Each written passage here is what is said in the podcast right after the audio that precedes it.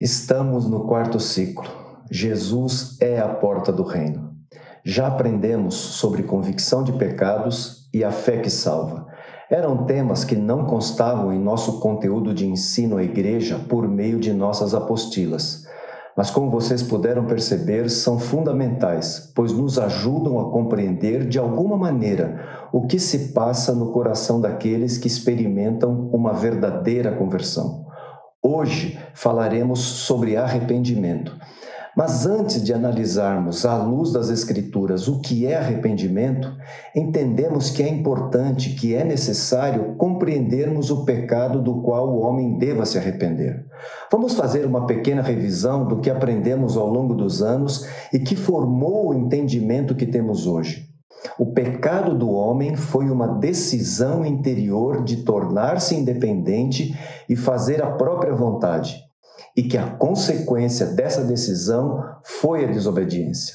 Aprendemos também que foi a serpente, Lúcifer, quem semeou o pecado no coração do homem, como comprova o texto de Gênesis no capítulo 3, que registra a entrada do pecado no coração do homem.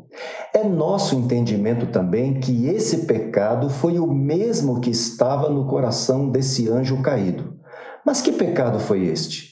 Para podermos responder a esta pergunta, precisamos ir às Escrituras e recorrer aos profetas Isaías e Ezequiel.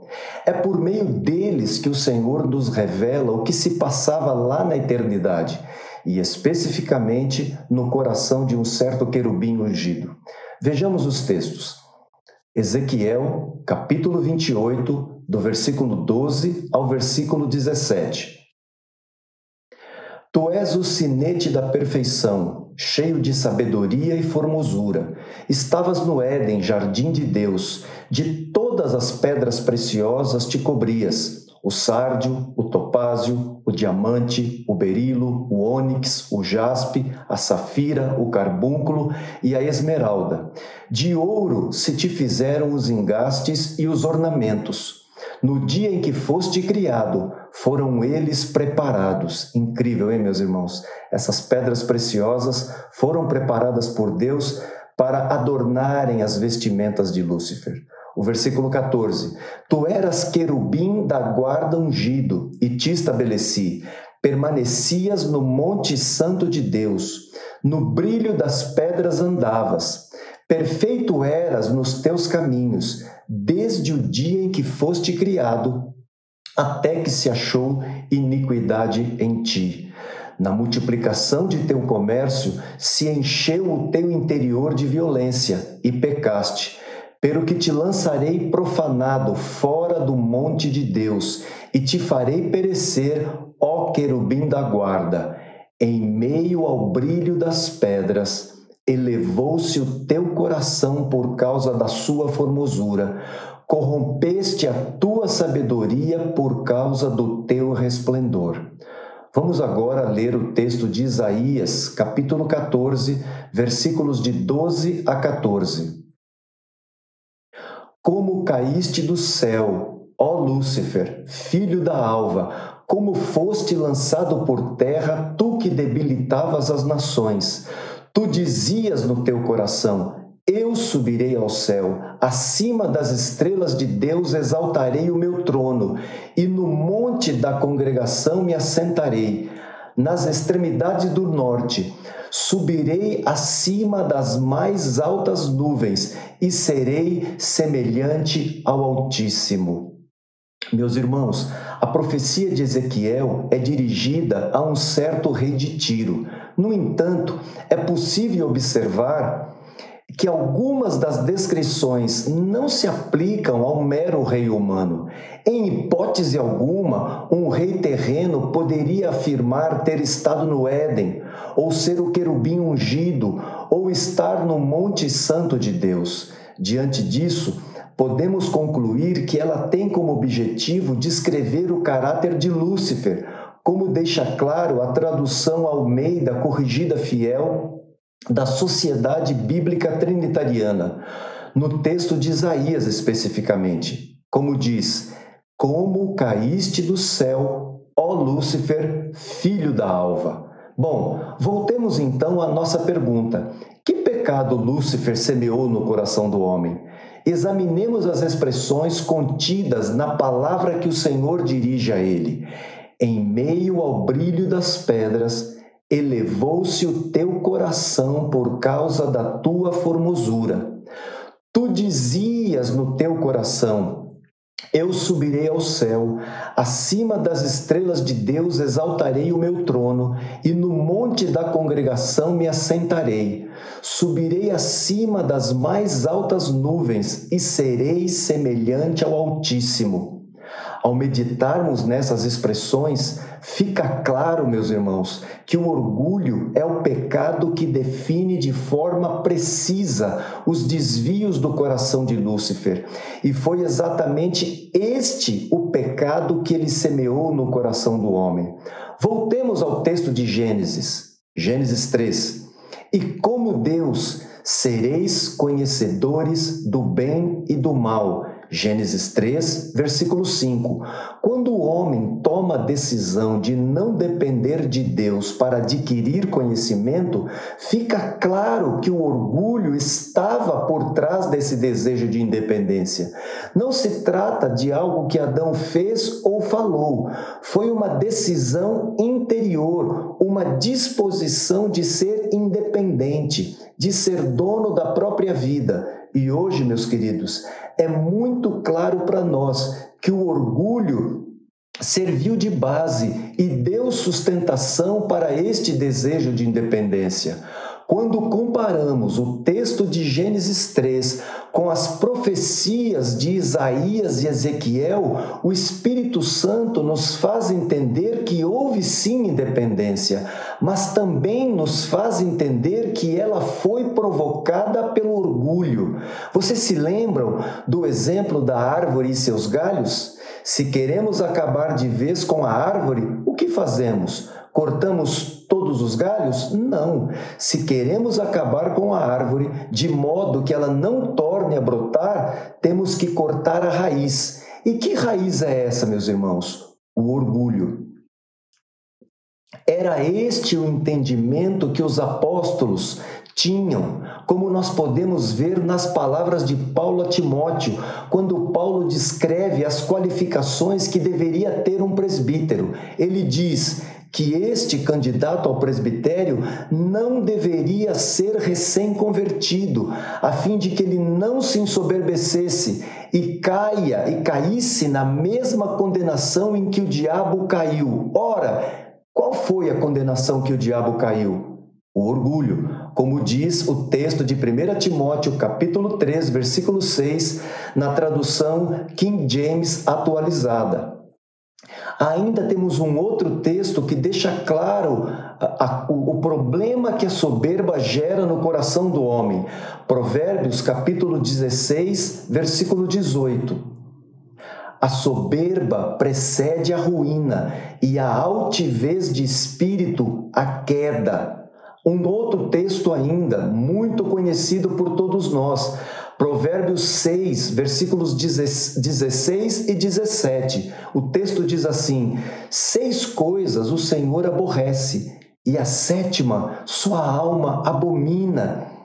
Das seis coisas que o Senhor aborrece, a primeira delas mencionada aqui no texto de Provérbios é olhos altivos. Que, que perigo é para nós ter, termos olhos altivos. E o que é olhos altivos? O que está por trás disso? Soberba e orgulho. Neste ponto, meus irmãos, eu quero recordar aqui o ensino que o nosso querido Evangelvaldo trouxe sobre convicção de pecado. Os exemplos que ele utilizou e que, que foram que partiram de Atos 2, 37 e 38 revelam que todos aqueles que ouviram o Evangelho foram convencidos pelo Espírito Santo a respeito de sua real condição diante de Deus foram tomados todos eles de uma profunda tristeza e aflição por causa de seu pecado. A este sentimento, irmãos, nós denominamos convicção de pecado. Lembram-se ainda do texto de Mateus, capítulo 3, do versículo 5 ao versículo 8? Aqueles que vinham até João Batista para serem batizados por ele no Rio Jordão? Interessante, eles vinham até João Batista para serem batizados por ele. Todos eles, meus irmãos, tinham a mesma determinação confessavam seus pecados. E o incrível, queridos, é que aquele era um lugar público e aquelas pessoas não se constrangeram com isto. Vocês se lembram também do exemplo de Zaqueu, o que aconteceu com ele? Para ver Jesus, ele não se importou de subir numa árvore. E se você for pesquisar que tipo de árvore era, o sicômoro era uma árvore enorme. Zaqueu teve um trabalho enorme porque era pequeno, era de baixa estatura. Imagine a dificuldade que ele teve para subir naquela árvore. Mas isto não foi nenhuma dificuldade para Zaqueu. Ele conseguiu transpor este sacrifício porque ele queria ver a Jesus. Em Lucas capítulo 15, vocês se lembram do filho pródigo e a maneira como ele volta para a casa do pai? Todos nós sabemos como ele saiu da casa de seu pai, mas a maneira que ele volta, irmãos, é impressionante, é impactante. Por quê? Porque fica evidente que esse moço estava debaixo de contrição e está contrito não impõe condições. Esse moço chega para o pai e diz: Pai, pequei contra o céu diante de ti, não sou digno de ser chamado teu filho, torna-me como um dos teus empregados. Incrível! Como o coração daquele moço está tomado de contrição como o seu coração está compungido. Lembram-se também daquele exemplo de, em, que, que, ocorre em Atos é, 19, aquela multidão em Éfeso, depois de ouvir o Evangelho, eles vinham confessando, e aqui tem um acréscimo, não só confessando, eles vinham denunciando publicamente suas obras também não se constrangeram, não se importaram com a vergonha que passaram por, por confessar e denunciar seus pecados. E por que não se importaram? Por que não se constrangeram, meus irmãos? Porque estavam tomados de profunda convicção de pecado. O Senhor diz ainda, meus queridos, que ele habita num alto e sublime trono, mas também habita com o contrito e abatido de espírito, como diz a profecia de Isaías no capítulo 57, versículo 15. Acrescenta também que seus olhos estarão sobre o homem que preserva em seu coração uma atitude de aflição, de abatimento de espírito e que treme de sua palavra. Isaías, capítulo 66, versículo 2. Temos mais um exemplo ainda, meus irmãos, de contrição. A diferença de um homem que se liberta de seu orgulho, que se dá conta de sua real condição diante de Deus e que não se importa e de diante de Deus e com o coração contrito se humilhar na presença do Senhor. Davi foi este homem que, estando debaixo do juízo de Deus, quando a mão de Deus pesava sobre ele por causa de seu pecado com Betseba, Davi aprendeu quais eram os sacrifícios que agradavam a Deus e quais ele não desprezaria. Davi diz: um espírito quebrantado um coração compungido e contrito. Salmo 51, versículo 17. É por esta razão, meus irmãos, que Deus dá graça aos humildes e resiste aos soberbos, como nós vemos na carta de Tiago, capítulo 4, versículo 6. Diante desses exemplos, meus irmãos, nós podemos afirmar que não pode haver conversão verdadeira se o homem não renunciar seu orgulho e sua soberba. Provérbios, capítulo 8, versículo 13. O temor do Senhor consiste em aborrecer o mal, a soberba e a arrogância. E ainda, meus irmãos, Ezequiel 16, 49. Vocês se lembram dos pecados de Sodoma? Quando nós pensamos nos pecados de Sodoma, nós imaginamos os pecados de impureza, os pecados de natureza sexual, e, no entanto, a profecia de Ezequiel diz, fala de um outro tipo de pecado que estava em Sodoma. E ele diz: Eis que esta foi a iniquidade de Sodoma, tua irmã. E a palavra que aparece, meus irmãos, é a palavra soberba. Não fala de impureza, não fala de pecado de natureza sexual. Ele diz que o pecado de Sodoma foi a soberba. Eu quero me lembrar, encerrando aqui, meus irmãos, a frase dita por um irmão em um de seus livros. O autor se chama Andrew Murray e ele diz: Tudo aquilo que temos de orgulho é o que temos de anjo caído vivendo dentro de nós. E o que temos de verdadeira humildade é o que temos do Cordeiro de Deus vivendo dentro de nós. Que o Senhor nos abençoe, que o Senhor nos faça, por meio de seu Espírito, renunciar, abrir mão e querer ver longe do nosso coração, arrancado, extirpado do nosso coração, toda e qualquer demonstração, toda e qualquer expressão de orgulho. Que o Senhor tenha misericórdia de nós. Vamos às nossas perguntas? Considere atentamente. Pergunta número 1. Um. A profecia de Ezequiel é dirigida a um certo rei de Tiro. Podemos saber que ela não se refere a um mero rei humano? Pergunta número 2.